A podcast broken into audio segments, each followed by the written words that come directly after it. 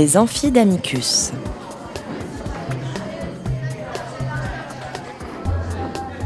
Chaque semaine, Amicus Radio invite des professeurs de droit, des chercheurs et des professionnels à venir faire cours dans leur spécialité. L'occasion pour un fin spécialiste de relever le défi de traiter en cinq épisodes d'une question juridique essentielle.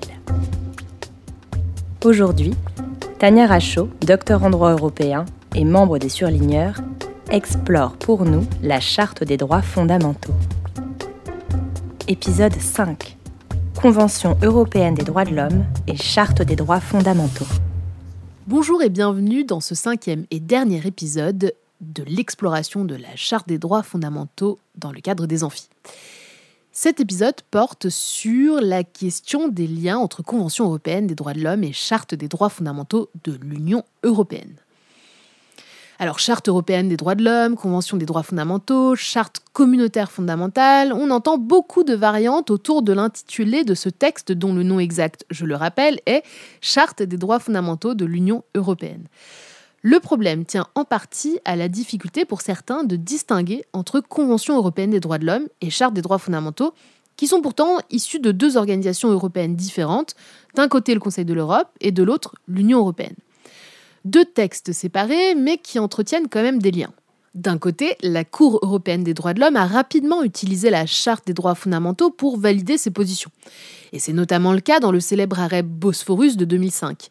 Dans cette décision, la Cour européenne des droits de l'homme explique sa position vis-à-vis des actes de l'Union européenne qui pourraient se présenter devant son prétoire. La Cour rappelle que l'Union européenne n'est pas partie à la Convention, ce qui d'ailleurs pourrait changer un jour, mais en attendant, les actes de l'Union européenne ne peuvent pas être jugés par la Cour européenne des droits de l'homme.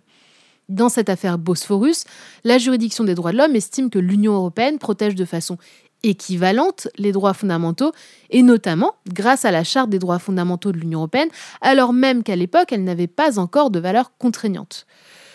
Du côté de l'Union européenne maintenant, un lien est intentionnellement établi entre les deux textes par la Charte des droits fondamentaux directement. Article 52, paragraphe 3. Dans la mesure où la présente charte contient des droits correspondant à des droits garantis par la Convention européenne de sauvegarde des droits de l'homme et des libertés fondamentales, leur sens et leur portée sont les mêmes que ceux que leur confère la dite Convention. Il faut relever le fait que l'article 52, paragraphe 3 évoque la Convention, mais pas la Cour européenne des droits de l'homme. La référence à la jurisprudence de la Cour est faite dans les explications du Présidium. Il faut donc regarder ces explications pour connaître les correspondances établies qui concernent d'ailleurs la Charte sociale européenne ou d'autres textes comme la Convention internationale des droits de l'enfant il y a une volonté en fait affichée de coexistence harmonieuse entre la Charte des droits fondamentaux et les autres textes, dont la Convention européenne des droits de l'homme. La Charte n'a pas été pensée comme une concurrence à la Convention européenne des droits de l'homme, mais pour rassurer les citoyens européens sur la prise en compte des droits fondamentaux par les institutions de l'Union. Et pourtant, il y a des articles déconnectés où les liens ne sont pas faits entre euh, la Charte des droits fondamentaux et la Convention européenne des droits de l'homme. Par exemple, les explications du Présidium ne lient pas l'article 8 de la Charte relatif à la protection des données personnelles et l'article 8 de la Convention européenne des droits de l'homme qui concerne la vie privée, la vie familiale. Ce qui veut dire que la Cour de justice de l'Union européenne peut en faire une lecture autonome. Cette absence de correspondance pourrait permettre à la Cour de justice de s'affranchir complètement de l'interprétation livrée par la Cour européenne des droits de l'homme et pourquoi pas augmenter la protection qui est accordée aux données personnelles. Et ce qui est intéressant, c'est qu'ensuite, la Cour européenne des droits de l'homme utilise la jurisprudence de la Cour de justice pour justifier parfois des extensions de protection et faire elle-même évoluer sa jurisprudence. Ce qui finalement reviendrait à une espèce de cercle vertueux. Mais le juge de l'Union peut aussi décider tout simplement de faire le lien lui-même malgré l'absence de connexion dans les explications du présidium qui n'ont pas de valeur contraignante. Quand le lien est établi, eh bien, ça se traduit concrètement par une utilisation de la jurisprudence de la Cour européenne des droits de l'homme. Par exemple, dans l'arrêt CK de 2017, qui portait sur le système Dublin, la Cour de justice regarde les décisions de la Cour européenne des droits de l'homme et elle indique que pour la Cour européenne des droits de l'homme, eh la souffrance due à une maladie euh, survenant naturellement peut relever de l'article 3 de la Convention si elle se trouve exacerbée par des conditions de détention dont les autorités peuvent être tenues pour responsables. Donc ici, la détention d'un demandeur d'asile qui doit être transféré dans un autre État membre en raison de la réglementation Dublin pourrait être remise en cause, conformément aux exigences de la Cour européenne des droits de l'homme. En revanche, l'avocat général Trenchak avait estimé sous l'affaire NS de 2011 qu'il ne fallait pas traiter la jurisprudence de la Cour européenne des droits de l'homme comme étant une source absolue. Il y a donc une certaine méfiance qui persiste quand même. La correspondance est souvent utile sur des sujets euh, liés à euh, des traitements inhumains et dégradants, mais aussi euh, est utilisée pour des questions liées au procès équitable, de présomption d'innocence, de vie familiale, etc. La jurisprudence de la Cour européenne des droits de l'homme n'est donc pas ignorée, mais elle ne l'était pas non plus avant le mécanisme des droits correspondants de la charte. Hein.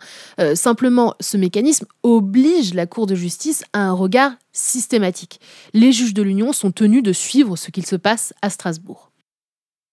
Pour finir, il faut aussi dire que maintenant, la Cour de justice envisage des sujets qui ne se sont pas présentés devant la Cour européenne des droits de l'homme, alors qu'il semblerait plus logique devant ce prétoire. C'est par exemple le cas avec l'affaire Léger de 2015.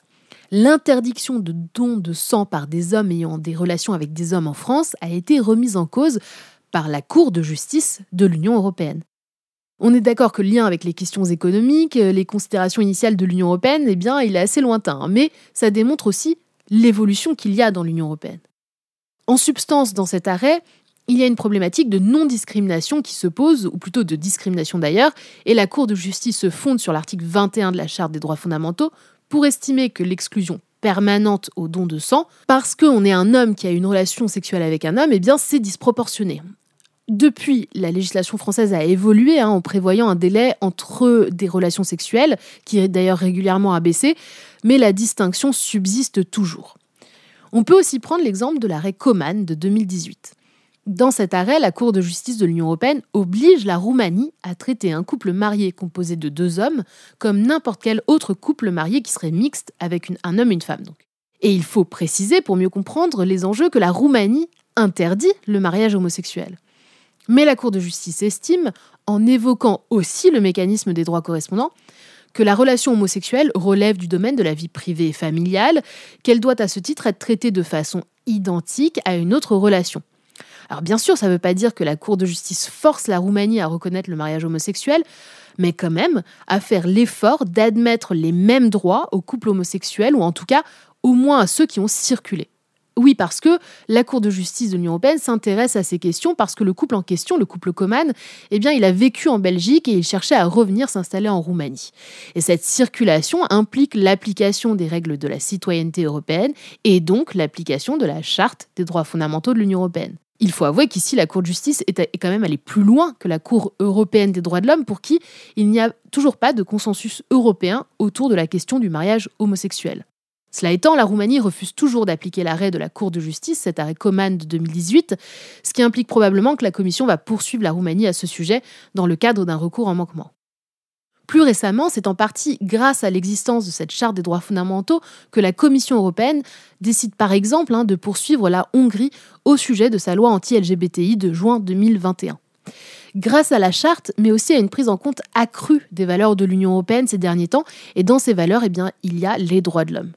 L'Union européenne est donc identifiée par des valeurs et son texte de droits fondamentaux, la charte, comme n'importe quel État d'ailleurs. Hein.